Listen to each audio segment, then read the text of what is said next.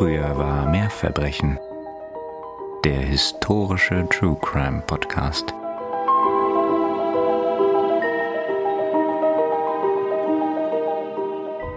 Hastigen Schrittes eilt Archibald seinem Freund Alfred hinterher am Ufer des Hudson entlang. Der Schweiß steht ihnen auf der Stirn, ob wegen der sommerlichen Hitze oder gar der unguten Vorahnung, die ihnen die Brust zuschnürt, ist nicht zu sagen. Dort vorne hat sich eine Menschenmenge versammelt, die etwas am Ufer Liegendes betrachtet. Manche beugen sich hinunter, scheinen es zu berühren oder mit der Fußspitze zu betasten. Eine Leiche, hatte der Junge gesagt, gerade hier aus dem Fluss gezogen. Archibalds Herz schlägt bis zum Hals. Kann es wirklich sie sein? Sie war doch stets so voller Leben, so fröhlich. Es, es ist sicher nicht Mary, ganz bestimmt nicht. Heute Abend würden sie gemeinsam darüber lachen, würden auf ihre glückliche Rückkehr anstoßen. Archibald und Alfred erreichen die Menge, die sich, von Alfreds Hast verunsichert, vor ihnen teilt. Dicht hinter seinem Freund, der nun neben der Toten zu Boden gesunken ist, erhascht Archibald ein Blick auf den grausigen Fund. So verletzt, so entstellt, nein, nein, das kann nicht Mary sein. Doch dann bringt der gequälte Aufschrei seines Freundes Gewissheit. Mary würde nie wieder nach Hause kommen. Hui. Da hast du uns aber einen wieder sehr, ja, schon beklemmenden Fall ausgesucht für den Wiedereinstieg. Ich bin sehr gespannt. Wie immer natürlich vollkommen ahnungslos, um welchen Fall es sich handelt, aber umso gespannter und vorfreudiger auf diese erste Folge nach unserer Sommerpause. Und ihr hört wie ihr wahrscheinlich schon gehofft und auch gewusst habt, weil ihr habt diesen Podcast nun angewählt, früher war mehr Verbrechen. Den historischen True Crime Podcast und endlich können wir es wieder sagen. Hier sind Nina und Katharina. Und wir freuen uns riesig, wirklich, dass wir wieder bei euch sein dürfen und dass wir neue Fälle mit euch zusammen hier besprechen können. Ja, und tatsächlich haben wir heute einen ganz spannenden Fall schon mal, wie du sagst, auch sehr beklemmend und wirklich keine schöne Geschichte aber auch eine, die du bestimmt kennst, wenn auch vielleicht nicht unbedingt in dieser Form. Wir sprechen heute nämlich über den Mord an Mary Cecilia Rogers im Jahre 1841 in New York. Okay, ich sehe, das sagt dir noch nicht so viel, aber ich bin mir relativ sicher, dass du die Geschichte kennst. Auf jeden Fall ist die Geschichte aber eine sehr interessante, vor allem auch wegen der Zeit, in der sie passiert, wie so oft, und der spannenden Entwicklungen, die mit dieser Geschichte dann auch wieder einhergehen. Also da haben wir einiges zu besprechen heute, vor allem wenn es um die Presse geht, ein ganz spannendes Thema. Und auch unsere Protagonistin ist eine sehr interessante junge Dame. Und umso dankbarer sind wir dafür, dass die liebe Nadine sich den Fall von uns gewünscht hat. Ganz liebe Grüße an dich, Nadine, und vielen herzlichen Dank. Wie sagt man so schön? Grüße gehen raus. Genau, Grüße gehen raus an dich. Ja, und wenn ihr euch auch Fälle wünschen wollt, beziehungsweise uns auf Fälle hinweisen wollt, auch das habt ihr schon öfter gemacht, dann schreibt uns bitte, haltet euch nicht zurück, sowohl über E-Mail als auch über Instagram. Wir freuen uns immer sehr. Die Kontaktmöglichkeiten findet ihr natürlich, wie ihr wahrscheinlich auch alle schon zu Genüge wisst, bei uns in den Show Notes, also in den Folgenbeschreibungen. Und wir freuen uns sehr über eure Nachrichten. Auch wenn ihr keinen Fall habt, den ihr uns empfehlen wollt oder einen Fall habt, wo ihr sicher seid, den hatten wir bestimmt schon mal auf der Liste oder haben ihn auf der Liste, dann scheut euch nicht, uns auch so zu schreiben, wenn ihr euch generell mit uns austauschen wollt. Wir freuen uns sehr, auch wenn wir nicht immer die besten und schnellsten im Reagieren sind. Ihr wisst einfach, das ist ein Hobby-Podcast. Wir machen den nebenher. Wir bitten deswegen um Gnade und Entschuldigung. Wir bemühen uns sehr, da immer sehr zeitnah auf euch zu reagieren und zu antworten. Genau. Und falls ihr Lust habt, uns auch mal persönlich kennenzulernen, dann könnt ihr das tun, nämlich am 30. September in Brühl bei Köln. Da werden wir nämlich eine Lesung veranstalten, beziehungsweise eine Buchvorstellung unseres Buches. Wer hätte es gedacht? Und würden uns natürlich riesig freuen, wenn möglichst viele von euch auch dahin kommen würden und wir euch mal persönlich kennenlernen könnten. Ja, live und in Farbe. Genau, das wäre super. Also, wenn ihr daran Interesse habt, verlinken wir euch den Weg zu den Tickets unter dieser Folge. Dann klickt da doch gerne mal drauf. Genau. Und für weiteren Support habt ihr natürlich immer noch die Möglichkeit, uns über die Kaffeekasse, die berühmte, zu unterstützen. Auch den Link dazu findet ihr bei uns in der Folgenbeschreibung. Und hier, wir sind extrem dankbar für euren Support, für eure Unterstützung, egal in welcher Form. und sind einfach jedes Mal wirklich baff, was geworden ist aus einer spinnernden Podcast-Idee, mhm. die wir beide irgendwann mal des Nachtens hatten. Ja, das ist einfach krass, wie viel Zeit und wie viel Raum das mittlerweile in unser beider Leben einnehmen darf. Ja, und bevor wir uns jetzt hier wieder zu sehr in Sentimentalitäten verlieren, fangen wir mal an. Aber bevor wir in die Folge einsteigen, möchte ich noch eine kleine Triggerwarnung loswerden. Das ist diesmal durchaus angebracht. Und zwar reden wir in dieser Folge über Selbsttötung, über sexualisierte Gewalt, Abtreibung und Alkoholsucht. Wenn ihr das heute lieber nicht hören wollt, dann lasst doch die Folge aus und hört eine unserer vielen anderen Folgen. Da findet ihr bestimmt noch was, das euch vielleicht besser gefällt. Gut, dann legen wir mal los. Wir schreiben das Jahr 1841. Es ist Sommer und in New York City, das damals erst gut 400.000 Menschen ihr Zuhause nennen, leidet man unter tagelang anhaltenden Temperaturen von über 30 Grad. Hm, das kommt uns ja aktuell ziemlich bekannt vor, tatsächlich. Beziehungsweise kam uns bekannt vor, beziehungsweise kommt uns sehr bekannt vor, wenn wir gerade im Mittelmeerraum Urlaub machen. Ja, richtig. Besonders im eng bebauten Manhattan ist das ein Problem, wie man sich vorstellen kann. Daher versucht man auch so oft wie möglich der Hitze der Stadt zu entfliehen und sich im Umland ein schattiges Plätzchen zu suchen. Besonders beliebt ist dafür zu jener Zeit das nur eine kurze Fährfahrt entfernt gelegene Hoboken in New Jersey am anderen Ufer des Hudson. Dort liegt ein schön angelegter Naturpark mit weitläufigen Wiesen, Bäumen, schattenspendenden Felsen und kühlen Quellen. Doch die Schönheit dieses Ortes hat auch eine Schattenseite, denn die Elysium Fields, wie dieses Gebiet genannt wird, sind auch bei Menschen sehr beliebt, die ihrem Leben ein Ende setzen wollen.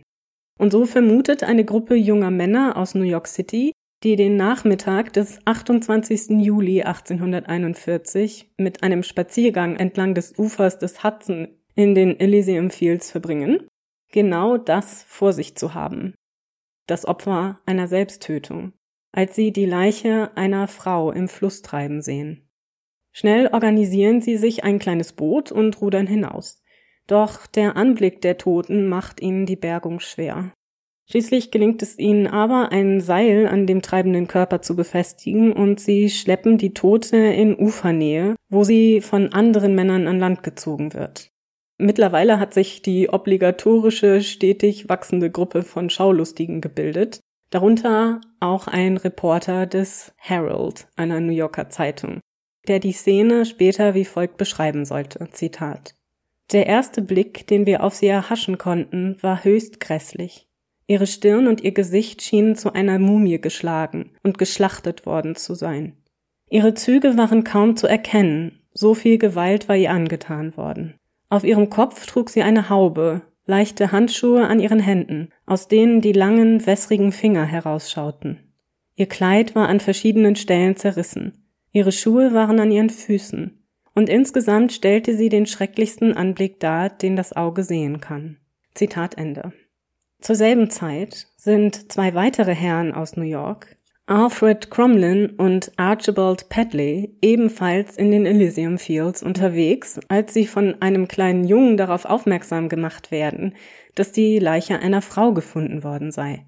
Schnell machen sich die beiden auf zum Fundort, denn eine Bekannte von ihnen wird seit ein paar Tagen vermisst und sie sind gerade auf der Suche nach ihr. Und sie sind deswegen auch schon in den Elysian Fields, weil sie einen Suizid vermuten, oder? Ja, ein Suizid, aber noch eher tatsächlich, dass sie irgendwie in schlechte Gesellschaft geraten sein könnte, dort okay. vielleicht in ein Freudenhaus verschleppt worden sei oder ähnliches. Also sie wollen keine Gelegenheit auslassen oder keinen Ort auslassen bei ihrer Suche. Mhm. Als sie bei der Toten angekommen sind, sinkt Cromlin, der bereits durch ihre Kleidung in seiner Befürchtung bestätigt ist, neben ihr auf die Knie. Um ganz sicher zu gehen, reißt er ein Loch in den Ärmel ihres Kleides und betrachtet ihren Unterarm.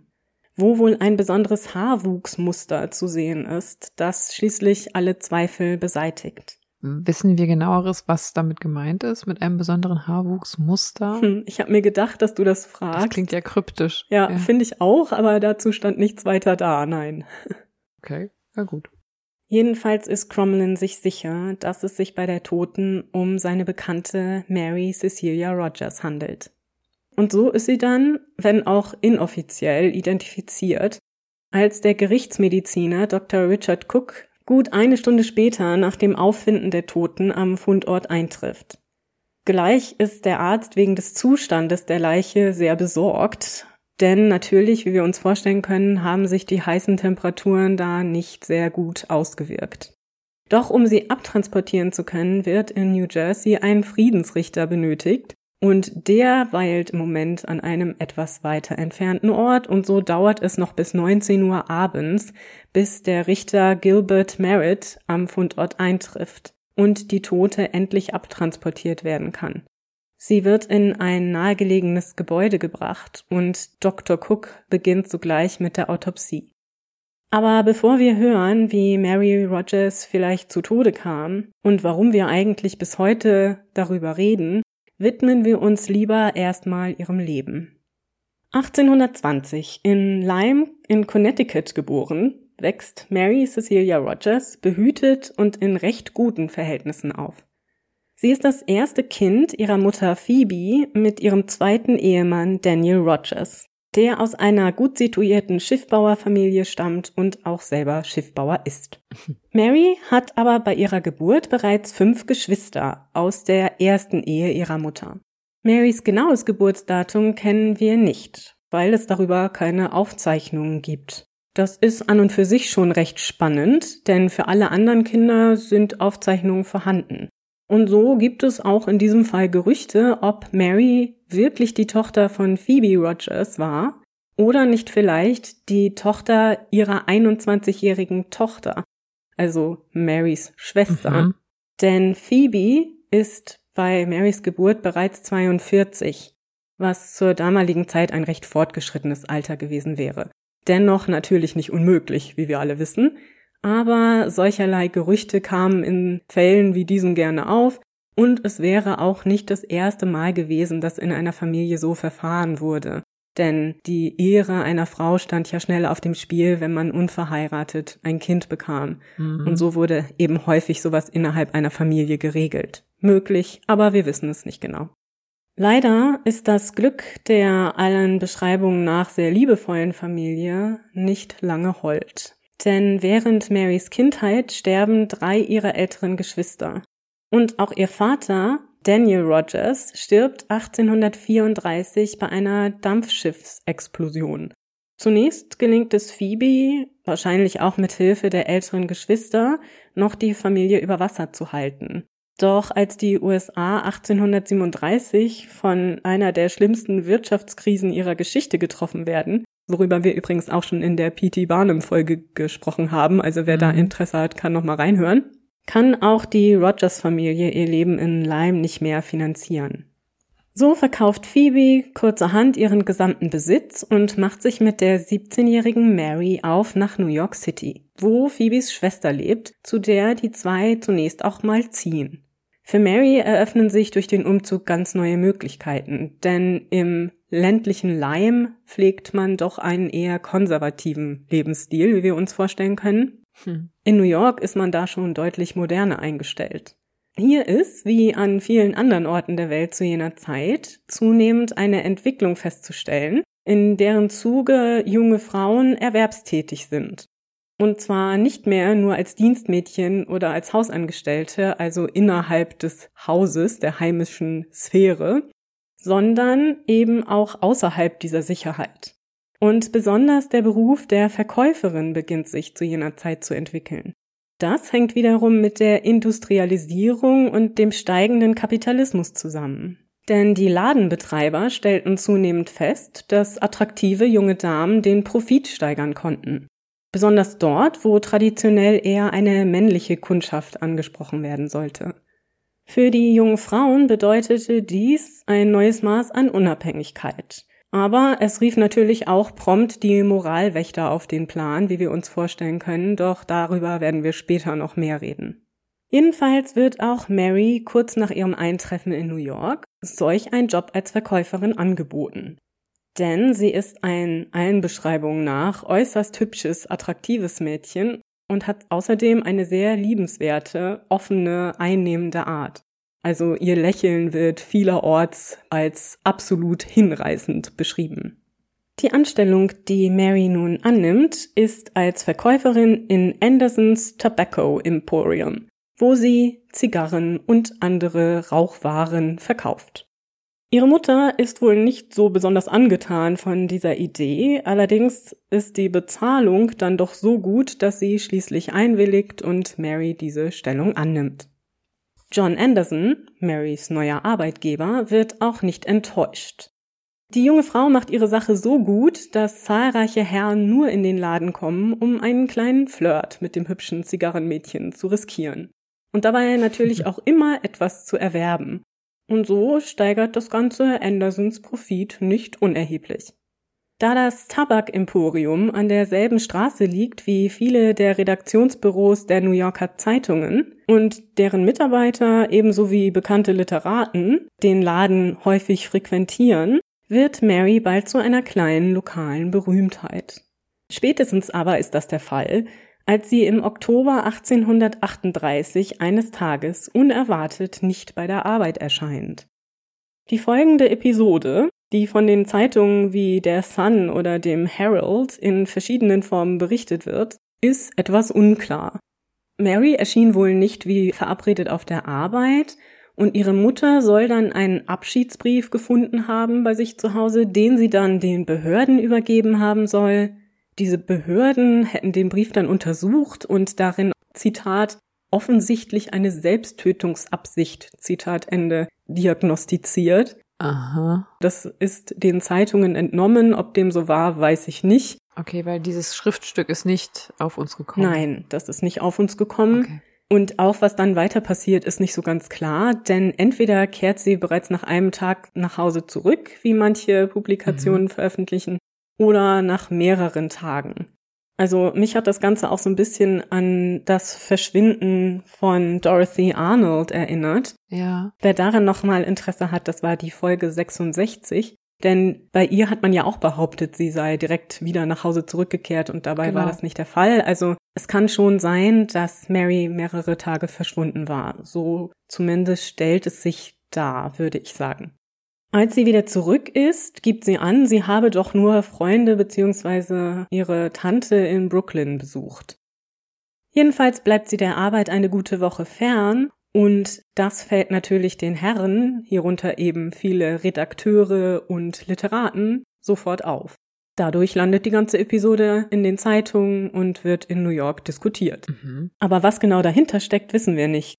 Es kann auch sein, dass das Ganze nur eine Zeitungsente war, also dass man versuchte, dadurch Aufmerksamkeit zu erregen. Das wäre nicht das erste Mal gewesen. An dieser Stelle erinnern wir uns an den berühmten Moon Hoax, den die Sun 1835 verbrochen hat, indem sie veröffentlichte, es sei Leben auf dem Mond entdeckt worden, darunter solch illustre Dinge wie Einhörner und desgleichen. Also das äh, war eine ganz spannende Sache. Natürlich völlig unironisch im ersten Moment. Also solcherlei Dinge sind schon vorgekommen. Vielleicht sollte das nur Aufmerksamkeit erregen. Aber kann auch sein, dass da wirklich was dran ist. Jedenfalls kehrt Mary nach einer guten Woche zurück und ist wohl selber alles andere als begeistert von dieser Aufmerksamkeit, die plötzlich auf ihr liegt. Also sie wollte wohl sogar direkt kündigen, bleibt dann aber noch, weil Anderson ihr nochmal das Gehalt erhöht nun hat er ja auch was davon, denn jetzt kennen noch mehr Leute das schöne Zigarrenmädchen und wollen in den Laden und Zigarren kaufen, also für ihn eigentlich nur von Vorteil.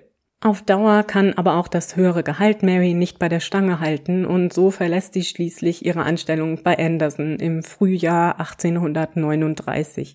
Eine neue Gelegenheit hatte sich ergeben, denn Marys Halbbruder aus Phoebes erster Ehe stellt seiner Mutter und Schwester das Geld zur Verfügung, um ein dreistöckiges Haus in der 126 Nassau Street zu pachten, um dort eine Pension zu eröffnen.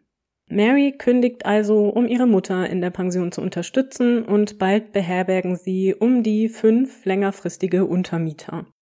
Das Geschäft läuft also gut doch leider trifft die Familie der nächste Verlust, als der besagte Halbbruder bei einem Unfall zu See ums Leben kommt. Mary aber bewahrt sich trotz des Verlustes und der durchaus harten Arbeit in der Pension ihre offene, liebenswerte, fröhliche Art. Und so sind auch weiterhin viele der Männer, mit denen sie in Berührung kommt, von ihr fasziniert. So machen einige Untermieter Mary den Hof, doch für uns sind hier vor allem zwei von Bedeutung. Zunächst ist da einmal Alfred Cromlin, von dem wir ja auch schon gehört haben. Der zieht im Dezember 1840 in die Pension der Rogers ein. Alfred ist ein Mann mit einer recht guten Position. Wahrscheinlich arbeitet er irgendwo als Büroangestellter und ausgezeichneten Manieren. Das beeindruckt vor allem Marys Mutter sehr und sie findet, er sei doch ein recht guter Heiratskandidat für ihre Tochter. Auch Mary scheint dem Ganzen gar nicht abgeneigt und seine Versuche, die junge Frau für sich zu gewinnen, sind zumindest eine Zeit lang von Erfolg gekrönt. Doch dann bezieht ein neuer Mieter, Daniel Payne, ein Zimmer in der Pension. Der ist Korkschneider, eher ein Lebemann und außerdem dem Alkohol sehr zugetan. Mary scheint das aber nicht zu stören, denn schon bald sind die zwei recht offensichtlich ein Paar. Und auch eine Ehe scheint bald in Aussicht. Auch wenn wir nicht genau wissen, ob Daniel Mary jemals offiziell um ihre Hand gebeten hat. Alfred Crommelin jedenfalls ist verletzt und beleidigt. Und als er Mary und Daniel im Juni 1841 im Aufenthaltsraum der Pension beim, naja, Austausch von Zärtlichkeiten erwischt, packt hm. er sofort seine Sachen und zieht aus. Im Schlepptau einen anderen Mieter, seinen Freund Archibald Padley. Im Hinausgehen jedoch versichert er Mary noch einmal seiner Zuneigung und bietet ihr an, sich an ihn zu wenden, sollte sie jemals Hilfe brauchen. Dann rauscht er ab. Mary und Daniel bleiben zusammen, obwohl Phoebe nicht begeistert davon ist, denn sie ist der festen Überzeugung, dass ihre Tochter Besseres verdient hat. Kurze Zeit nach dieser Episode, am 25. Juli 1841, verlässt Mary kurz vor 10 Uhr morgens die Pension. Angeblich, um ihre Tante zu besuchen. Es ist Sonntag und so trägt sie ihre beste Kleidung. Ein weißes Kleid, einen blauen Schal, dazu ein Strohhut, helle Schuhe und einen leichten Sonnenschirm. Sie sagt Daniel noch, dass sie am Abend zurückkehren wolle und sie verabreden sich an der nächstgelegenen Omnibusstation. Der Omnibus damals übrigens noch von Pferden gezogen. Mhm. Die Haltestelle liegt übrigens direkt vor P.T. Barnums American Museum. Ecke Broadway und Ann Street. Ich fand das nochmal eine ganz nette Referenz. Hm. Am Abend steht Daniel aber vergebens an der Haltestelle. Und nun fällt ihm auch auf, dass die Omnibusse an Sonntagen gar nicht fahren. So ist er einigermaßen verwundert, wie denn Mary eigentlich zu ihrer Tante gekommen sein will, die eine 15-minütige Omnibusfahrt entfernt wohnt. Das ist schon eine ganz schöne Laufstrecke. Und wieso sie sich überhaupt mit ihm dort verabredet hatte. Außerdem hat es zu stürmen begonnen und das Wetter verschlechtert sich zusehends, so dass Daniel nun das Warten aufgibt und allein in die Nassau Street zurückkehrt. Er ist sich sicher, dass Mary wegen des Unwetters bei ihrer Tante geblieben war und am nächsten Morgen zurückkehren würde. Doch als dieser Morgen anbricht, ist sie immer noch nicht zurück und ihre Mutter beginnt sich nun ernsthaft Sorgen zu machen. Auch am Mittag ist von Mary noch kein Zeichen zu sehen. Nun beginnt Daniel, vielleicht auch um sich bei Phoebe ein wenig beliebter zu machen, mit einer zunächst noch etwas halbherzigen Suche nach seiner Verlobten. Denn er ist immer noch davon überzeugt, dass eigentlich alles okay ist und sie nur etwas länger bei ihrer Tante verweilt. Also er denkt noch nicht, dass ihr was Schlimmes zugestoßen sein könnte. Diese Suche bleibt aber ohne Erfolg. Obwohl man dazu auch sagen muss, dass sie wohl hauptsächlich in Kneipen stattgefunden hat, wo er wohl jeweils ein Gläschen geleert hat. Also ob das so vielversprechend war, weiß man dann an der Stelle auch nicht. Nachdem sie aber auch abends noch nicht zurückgekehrt ist, wird auch er langsam unruhig. Er fragt bei ihrer Tante nach, doch auch die hat Mary nicht gesehen und sie wussten gar nicht, dass Mary sie besuchen kommen wollte. Da musste ich auch an eine Folge denken, die wir schon aufgenommen haben, nämlich an unsere erste Folge über Pearl Bryan, die ja ihrer Familie auch erzählte, sie wolle Bekannte besuchen und in Wahrheit ganz andere Pläne hatte. Mhm. Mit dieser Information jedenfalls ist nun Daniel auch ernsthaft besorgt. Er verbringt den nächsten Tag mit einer umfänglichen Suche bei all ihren Freunden und Bekannten, überall in New York und in der Umgebung. Er sucht alle Orte ab, von denen er weiß, dass Mary sie gerne aufsucht, fragt überall nach ihr, doch niemand kann ihm helfen. So schaltet Daniel am Montagnachmittag, also gut einen Tag nach ihrem Verschwinden, eine Vermisstenanzeige in der Sun. Er nennt zwar nicht Marys Namen darin, weil er ja weiß, dass sie durch diese Presseaktion sehr bekannt in der Stadt ist, aber er veröffentlicht ihre Adresse und die Beschreibung, so dass schon allen klar ist, um wen es sich dabei handelt. Die Anzeige wird am Dienstag veröffentlicht, am 27. Juli. Es gelangen auch Hinweise zu Daniel und Phoebe, aber alle führen ins Leere. Also von Mary fehlt weiterhin jede Spur. Am Mittwoch dann, am 28. liest auch Alfred Cromlin die Vermisstenanzeige. Es ist wohl so, dass er auch vorher schon von dem Verschwinden gehört hatte, aber sich nichts weiter dabei dachte, so zumindest die Geschichte.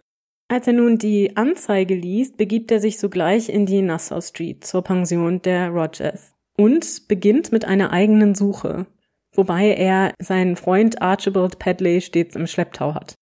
Sie suchen die gleichen Orte ab im Grunde wie Daniel zuvor, Sie fahren dabei auch nach Hoboken, an das andere Ufer des Hudsons und hören dort eben vom Fund einer Frauenleiche. Mhm. Und so hat Alfred Mary schließlich gefunden. Doch was war mit ihr geschehen? Das möchte nun auch der Gerichtsmediziner Dr. Richard Cook herausfinden. Er beginnt, wie gesagt, noch am selben Abend mit der Autopsie, denn er ist sehr besorgt, ob des Zustandes der Leiche, der fortgeschrittenen Verwesung und der heißen Temperaturen. Ich erspare uns jetzt mal allzu viele Details. Ich denke, das ist gar nicht nötig. Dr. Cook kann schon sehr schnell das Ertrinken als Todesursache ausschließen. Er findet vielmehr deutliche Hinweise auf einen gewaltsamen Tod der jungen Frau. Das Gesicht ist, wie ja schon beschrieben, in sehr schlechtem Zustand und ist wohl starker Gewalteinwirkung ausgesetzt gewesen. Am Hals stellt er rechts einen Abdruck wie einen Daumen fest links einige kleinere Abdrücke wie von Fingern. Außerdem findet er eine Schnur, eigentlich ein Streifen Spitze, der so fest um den Hals geschnürt ist, dass er dem Arzt zunächst gar nicht aufgefallen war. Er ist hinter dem linken Ohr verknotet. Zudem liegt um den Hals lose ein Musselinstreifen. Als der Arzt nun Marys Körper entkleidet, stellt er fest, dass die Spitze und der Musselin vom Unterrock der Toten stammt. An Marys Handgelenken finden sich Schürfwunden und auch im Intimbereich dokumentiert Dr. Cook Abschürfungen und Blutergüsse. Gleiches findet er auch auf dem Rücken. Dort zeichnen sich großflächige Hautabschürfungen ab. Er kommt schließlich zu dem Ergebnis, dass Mary Opfer sexualisierter Gewalt durch mindestens drei Angreifer geworden war. Dabei lag sie auf einer schroffen Oberfläche. Ihre Hände waren auf der Brust gefesselt wobei die rechte Hand oben lag, wie die Abschürfungen belegen. Tatsächlich war es so, dass die Arme der Toten bei ihrem Auffinden noch übereinander auf der Brust lagen. Das Seil aber, mit dem sie ursprünglich gefesselt waren, war nicht mehr vorhanden. Das hatten die Täter also wohl entfernt. Der Musselin war wahrscheinlich als Knebel verwendet worden. Als Todesursache stellt der Doktor Strangulation mit der Spitzenschnur fest wobei sie vorher jedoch mit einer Hand gewürgt worden war. Vielleicht im Zuge der Vergewaltigung oder als man die Stoffstreifen von ihrem Unterrock abriss. Die Tote trug bei ihrem Auffinden immer noch ihren Hut, und laut der Ansicht Dr. Cooks war dieser nach dem Mord wieder aufgesetzt worden. Das Band, mit dem er unter dem Kinn festgemacht wurde, war mit einem Knoten zugeknotet, den der Arzt als Seemannsknoten zu identifizieren meint. Gegen 20 Uhr ist die Autopsie abgeschlossen und sobald er die Ergebnisse vorliegen hat, beruft Richter Merritt sofort das Inquest zur Feststellung der Todesursache ein. Noch am selben Abend ergeht so das Urteil, dass Mary durch Gewalt durch eine oder mehrere unbekannte Personen zu Tode gekommen war. Gleich darauf wird Marys Körper in einem flachen Grab bestattet, um den raschen Verwesungsprozess zumindest zu verlangsamen. Alfred Cromlin, der vor Ort geblieben war und auch im Inquest ausgesagt hatte, wird mit einigen persönlichen Gegenständen Marys zu ihrer Mutter nach New York geschickt. Doch schaffte er es erst am nächsten Tag dorthin, denn die letzte Fähre hatte zu diesem Zeitpunkt schon abgelegt. Sein Freund Archibald Padley aber war schon vorgefahren, um Phoebe Rogers über den Tod ihrer Tochter zu informieren. Als er in der Pension ankommt, stellt er fest, dass sie die schrecklichen Nachrichten bereits erhalten hatte. Stunden zuvor war einer der jungen Männer, die beim Auffinden der Leiche anwesend gewesen waren, bei Phoebe und Daniel vorstellig geworden. Doch war dieser, wie er später berichtet, wohl von ihrer Reaktion überrascht. Angeblich soll weder Marys Mutter noch ihr Verlobter eine starke Reaktion gezeigt haben auf diese Nachrichten. Mhm. Beinahe so, als hätten sie die Neuigkeiten erwartet. Natürlich beginnt die Presse augenblicklich über den Mord an dem schönen Zigarrenmädchen zu berichten. Hierbei ist vor allem der Herald zu nennen, der dem berühmten New Yorker Verleger James Gordon Bennett gehörte. Darüber werden wir später noch ein klein bisschen mehr reden, was Bennett für einen Einfluss auf diesen Fall hatte. Die Zeitungen berichten ausführlich und detailreich und je nach Veröffentlichung mit der ein oder anderen moralischen Färbung, so wie wir es eben auch schon aus anderen Fällen kennen. Die einen sehen in der furchtbaren Geschichte eine weitere Bestätigung des zu jener Zeit in New York umgreifenden und viel diskutierten Problems mit Bandenkriminalität – es war nämlich tatsächlich so, dass eben auch aufgrund der Wirtschaftskrise, hoher Arbeitslosigkeit zahlreiche Gruppen junger Männer in New York für Unruhe sorgten und das schon seit längerem für Frustration in der Bevölkerung sorgte und natürlich demzufolge auch immer wieder Thema in den Zeitungen war. Im Zuge dessen kritisierte man die New Yorker Polizei heftig und die Untätigkeit der Behörden. Und in Marys Tod sah man im Grunde nun nur noch eine Bestätigung, mhm. welche Auswirkungen diese Untätigkeit letzten Endes haben konnte. Wieder andere Zeitungen nutzten Marys Tod als vermeintlichen Beweis dafür, welche Gefahren junge Frauen ausgesetzt waren, wenn sie zu selbstständig lebten und wenn sie gar einer Arbeit als Verkäuferin nachgingen. Denn dabei würden sie sich männlichen Begierden aussetzen und eben dies würde dann zu solchen Taten führen. Das bietet sich natürlich auch ein Stück weit an, denn schließlich ist Mary zu jener Zeit ja ein durchaus berühmtes Beispiel für diesen modernen Lebenswandel. Denn die meisten New Yorker kannten das schöne Zigarrenmädchen ja bereits aus den Zeitungen und so kann man das natürlich trefflich dafür benutzen. Hm. Trotz der ein oder anderen politischen Agenda oder Meinung bleibt aber die Frage, was Mary zugestoßen ist, in allen Zeitungen offen. Wer ihr das angetan hat und warum, bleibt unbeantwortet. Und so sind sich alle Zeitungsredakteure und die Öffentlichkeit bald zumindest in einem einig. Die Reaktion der Behörden und die Ermittlungen in dem Mordfall sind desaströs. Und sie haben damit auch nicht Unrecht. Tatsächlich passiert nämlich für gut zwei Wochen nach dem Leichenfund so gut wie gar nichts. Und das hat zwei Gründe. Zum einen streiten sich die Behörden von New York und New Jersey über die Zuständigkeit in dem Mordfall. Keiner möchte so recht dafür verantwortlich sein, die Ermittlungen zu übernehmen. Und der Hintergrund des Ganzen ist nicht etwa ein moralischer, sondern ein finanzieller. Denn aufgrund der wenigen Beweise ist den Behörden von Anfang an klar, dass sie eine Belohnung würden ausloben müssen. Und weder New York noch New Jersey möchte diese Belohnung zahlen. Und so streiten sich die Behörden über Strömungen. Es werden Gutachten angefordert. War Mary in New York oder in Hoboken in den Fluss geraten? Und somit, wer war zuständig für die Untersuchung ihres Todes? Das ist wirklich alles ein Trauerspiel und wird dann auch in der Öffentlichkeit natürlich breit getreten. Also ja, da haben sie sich nicht mit Ruhm bekleckert, das muss man schon sagen. Letztendlich fällt die Zuständigkeit für die Aufklärung des Mordes an Mary Rogers an New York City. Neben diesem Zuständigkeitsstreit ist da noch ein anderes Problem, von dem wir auch schon gehört hatten, nämlich die Tatsache, dass es noch keine organisierte Polizei gibt. Die Polizei in New York basiert zu dieser Zeit noch im Grunde auf dem System einer Stadt- und Nachtwache. Hm. Das hatten wir ja schon öfter gehört. Es handelt sich hierbei um uniformierte Männer, die kein festes Gehalt bekommen, sondern die sich anhand von Belohnungen für aufgeklärte Verbrechen ihr Leben finanzieren. Und es ist so, dass leider die Belohnungen für Diebstähle meist höher liegen als die für die Aufklärung von Gewalttaten. Und so war die Polizei eben auch eher daran interessiert. Eine Kriminalpolizei gab es natürlich schon gar nicht. Und so zieht sich auch hier der rote Faden der Untätigkeit durch die Geschichte. Am 11. August 1841 schließlich, 13 Tage nach dem Fund der Leiche, zeigt der Druck der Öffentlichkeit endlich Wirkung. Um die Handlungsbereitschaft der New Yorker Behörden zu signalisieren, wird Marys Leiche exhumiert und nach New York City gebracht.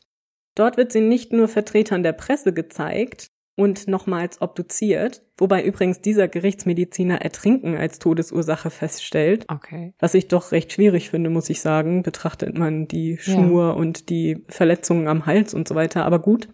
Nein, sie wird auch nochmal offiziell durch Daniel Payne identifiziert. Und das war wirklich nicht angenehm, denn sie war in keinem guten Zustand. Phoebe erspart man diesen Anblick, doch wird ihr Marys Kleidung vorgelegt, die sie auch zweifelsfrei als jene ihrer Tochter wiedererkennt. Daniel Payne wird zu den Ereignissen am 25. Juli, dem Tag des Verschwindens, befragt und scheint in den Augen der Ermittler nicht verdächtig. Er hat ein Alibi, er kann für den ganzen Tag nachweisen, wo er gewesen war. Doch die Presse stürzt sich auf seine Geschichte, bezweifelt sein Alibi, denn drei Stunden davon habe er angeblich in der Pension zu Hause geschlafen, was aber Phoebe Rogers bestätigen kann, und stilisiert Daniel zum Hauptverdächtigen des Mordfalls. Zumal, als herauskommt, dass Phoebe Mary wenige Tage vor ihrem Verschwinden das Versprechen abgenommen haben soll, Daniel nicht zu heiraten. Das hatte angeblich ein Dienstmädchen belauscht. Mhm. Daraufhin hatte Mary sich wohl sogar zweimal an Alfred Cromlin gewandt und ihn gebeten, sie in der Pension zu besuchen. Allerdings reagierte er wohl nicht auf ihre Einladung. Vielleicht hatten Phoebe und Mary entschieden, dass er am Ende doch der bessere Heiratskandidat war. Wir wissen es nicht.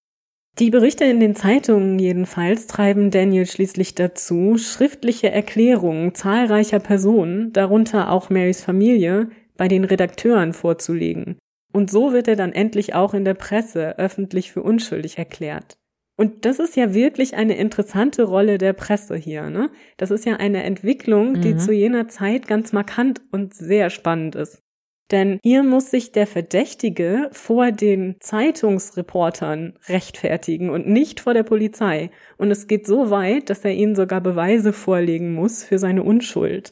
Das ist eine Entwicklung, die tatsächlich ausgelöst wurde durch James Gordon Bennetts Zeitung Herald. Aha. Ich hatte ja gesagt, wir sprechen noch ein bisschen über den Herrn, denn er war tatsächlich der Erste, der selber als Ermittler aufgetreten ist. Also ein Reporter, der selbst an Tatorte ging, selbst Zeugen befragte, selbst Beweismittel sicherte und in der Zeitung quasi vor den Lesern Fälle aufklärte. Das war etwas völlig Neues und aus heutiger Sicht natürlich auch völlig unangebracht. Aber wir müssen uns klar machen, dass das eine Zeit ist, in der es noch keinesfalls klar ist, in welche Richtung sich Kriminalistik entwickeln würde. Es hätte auch sein können, mhm. dass wir heute in einer Welt leben, in der Zeitungsredakteure dafür verantwortlich sind, Mordfälle aufzuklären. Also eine ganz spannende Zeit und eine ganz spannende Rolle der Presse an dieser Stelle. Beziehungsweise auch teils sehr fragwürdig, ne? Wie so oft. Ja, ja, genau. Also das ist natürlich keinesfalls neutral. Ne? Also natürlich möchte der Harold seine Auflage vergrößern dadurch, ne? Ist ja klar. Mhm. Aber das war zu jener Zeit sehr innovativ und wurde dann tatsächlich auch von anderen seriöseren Zeitungen aufgegriffen, aber eben auch von anderen Veröffentlichungen, die ebenfalls mehr sensationslüstern waren, wie zum Beispiel der Sun. Diese Entwicklung jedenfalls werden wir im Laufe des 19. Jahrhunderts noch öfter sehen. Wir hatten ja auch schon im Zuge der Jack the Ripper Ermittlungen darüber gesprochen. Und auch in Amerika war diese Yellow Press, also diese Presse, die sich sehr distanzlos verhielt, im 19. Jahrhundert und natürlich auch noch im 20. Jahrhundert eine echte Größe, mit der man mhm. in der Öffentlichkeit zu rechnen hatte. Und das ja teilweise bis heute. Zumindest wenn es darum geht, die öffentliche Meinung zu beeinflussen. Das ist eine echte Veränderung in der Medienwelt zu dieser Zeit. Da ist ein Schalter umgelegt. Und eben im Zuge dieser neuen Entwicklung werden wahre Verbrechen oder diese wahren menschlichen Schicksale immer populärer. Ganz interessant, wie das dazu kam. Mhm. Und das ist besonders im Fall des Mordes an Mary Rogers ein wirklich wichtiger Faktor, denn der Einfluss der Presse ist hier sehr groß. Vor allem, wie gesagt, eben durch James Bennett, der in seinem Herald seine ganz eigene politische Agenda verfolgt, indem er über diesen Mord berichtet. Er attackiert die Polizei und die Stadtverwaltung wirklich aufs Schärfste für ihre Untätigkeit und für die Unfähigkeit, das Verbrechen aufzuklären. Wobei aber dieser Streit kein neuer ist. Also es ist im Grunde nur neue Munition für ein schon länger andauerndes Missverhältnis zwischen dem Herald und der Stadtverwaltung. Hm. Wie gesagt, prangert er öffentlich den mangelnden Fortschritt in der Ermittlung an und auch die Tatsache, dass noch immer keine Belohnung ausgelobt wurde. So schafft er es schließlich, natürlich mit großem öffentlichen Tamtam, das ist ja klar, 600 Dollar aus privaten Spenden, vor allem von anderen Zeitungen, zu organisieren. Aber auch John Anderson, Marys ehemaliger Chef im Tabakemporium, gibt 50 Dollar dazu.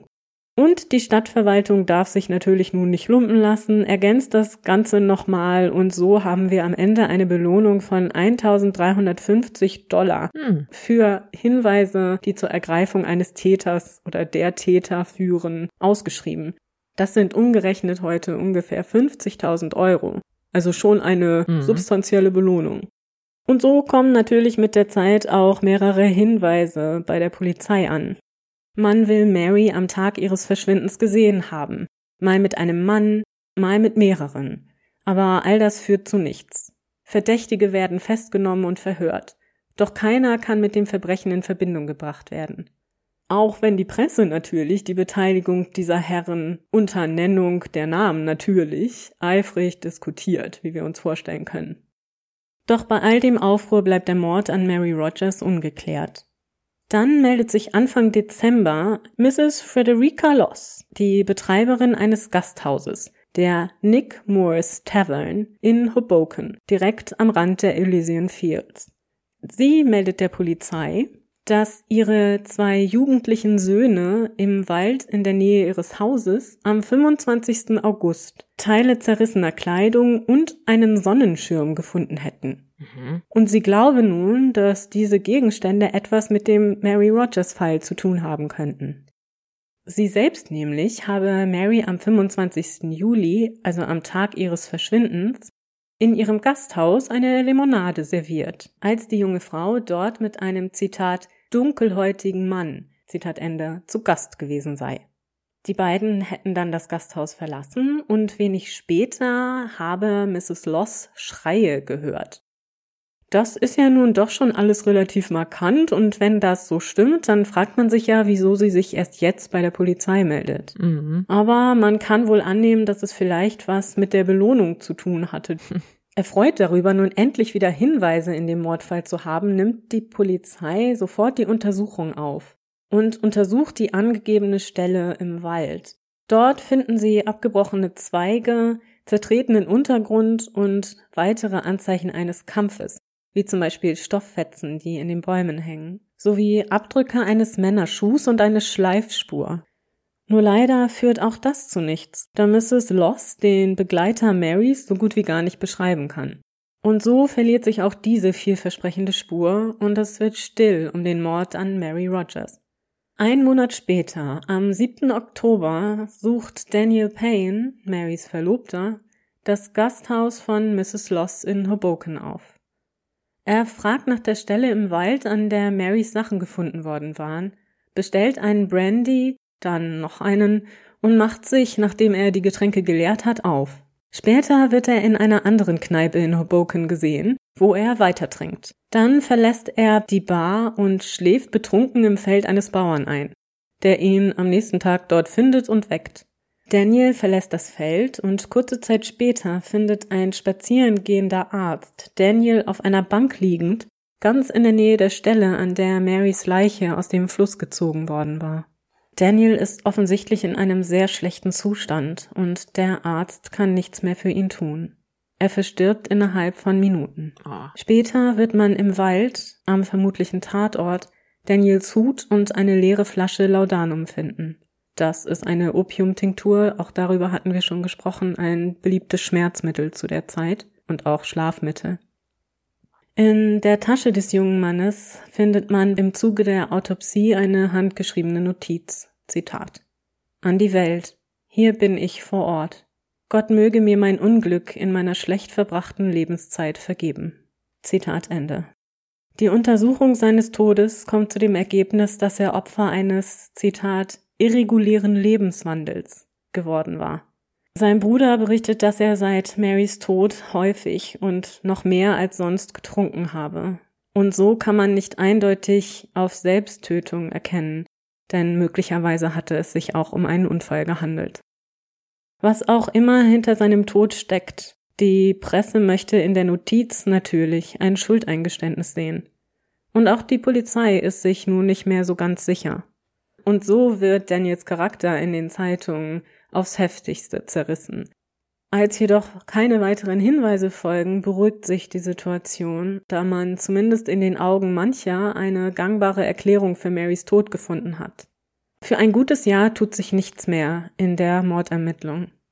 Andernorts aber, in Philadelphia, ist jemand nach wie vor von dem mysteriösen Mordfall fasziniert. Unser alter Bekannter, Edgar Allan Poe, hm. Und wer gerne noch mehr über ihn hören möchte, der hört bitte gerne in Folge Nummer 55 rein. Kann ich nur empfehlen. Poe jedenfalls verfolgt die Berichte über den Mord an Mary Rogers. Ah, und jetzt fällt natürlich auch bei mir dann doch mal irgendwann der Groschen. Daher kenne ich die Geschichte. Ah. Er liest darüber in den Zeitungen in Philadelphia, die sich stark an den Berichten des Herald orientieren und sie teilweise Wort für Wort wiedergeben. So kommt ihm die Idee, die Geschichte zu fiktionalisieren und seinen Detective Dupin auf die Lösung anzusetzen. Als eine Fortsetzung seiner erfolgreichen Erzählung Die Morde in der Rue Morgue würde sich die Geschichte sicher gut verkaufen lassen und wenn er in Form des Dupin den Fall aufklären könnte, wäre ihm endlich der Ruhm gewiss, der ihm bisher versagt geblieben war. So schreibt er die Kurzgeschichte das Geheimnis der Marie Roger, in der er die Handlung nach Paris verlegt. Im Vorwort aber lässt er keinen Zweifel daran, dass es sich hierbei um eine Erzählung basierend auf dem realen Mord an Mary Rogers handelt. Hm. So recht will ihm aber kein Magazin die Geschichte abkaufen. Erst Anfang November 1842 schließlich wird sie dann doch in Form einer dreiteiligen Fortsetzungsgeschichte im Ladies Companion veröffentlicht.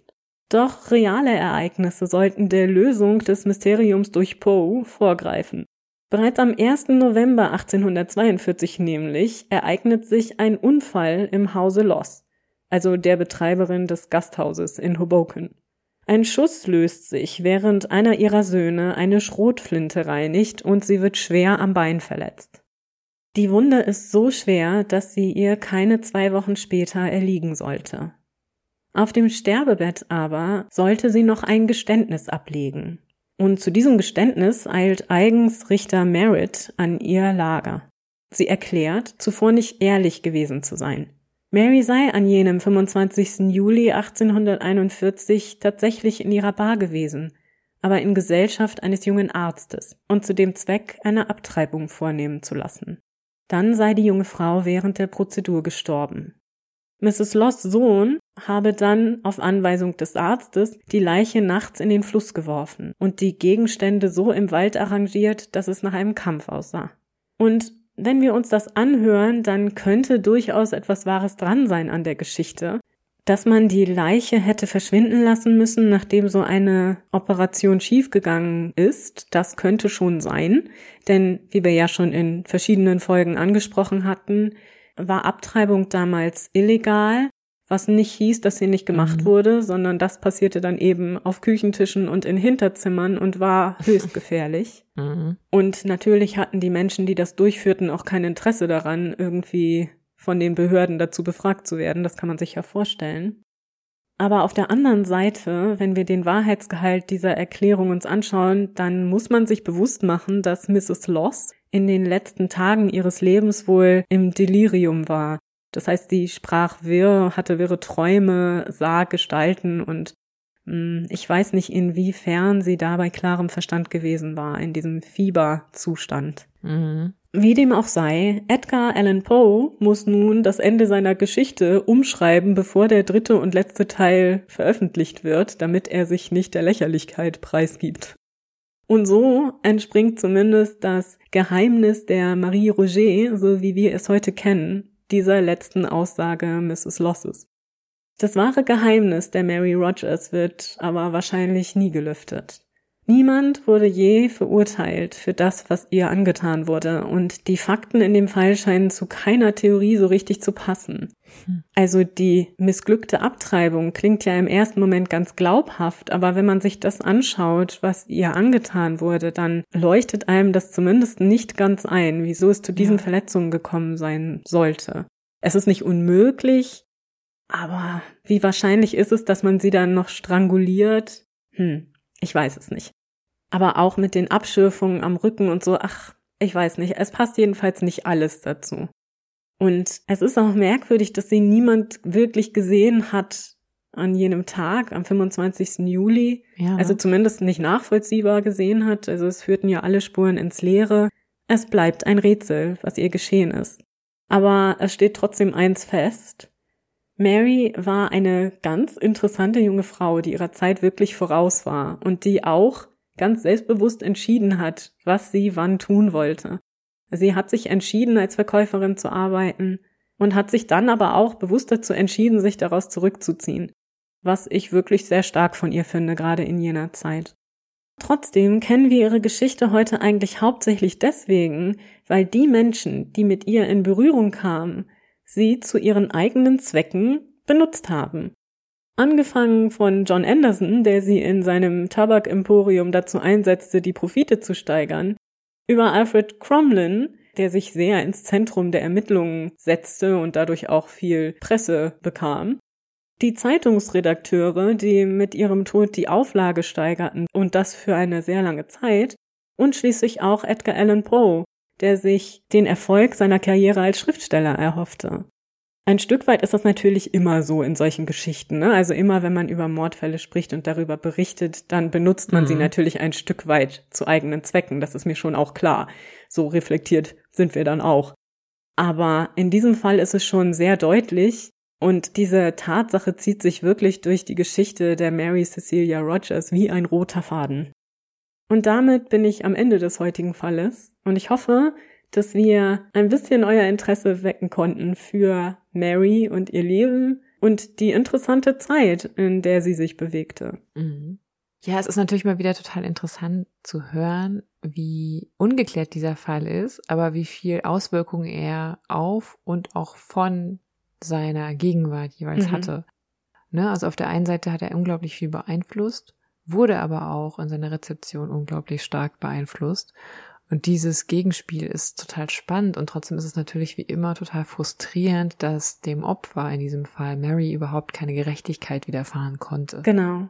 Im Grunde war das Ganze auch so ein bisschen das Spielfeld einer politischen Agenda, ne? Mhm. Aber das hatte ja. auch Vorteile, denn tatsächlich hat der Mordfall Mary Cecilia Rogers dazu beigetragen, dass die Polizei in New York deutlich professionalisiert wurde und es Reformen gab.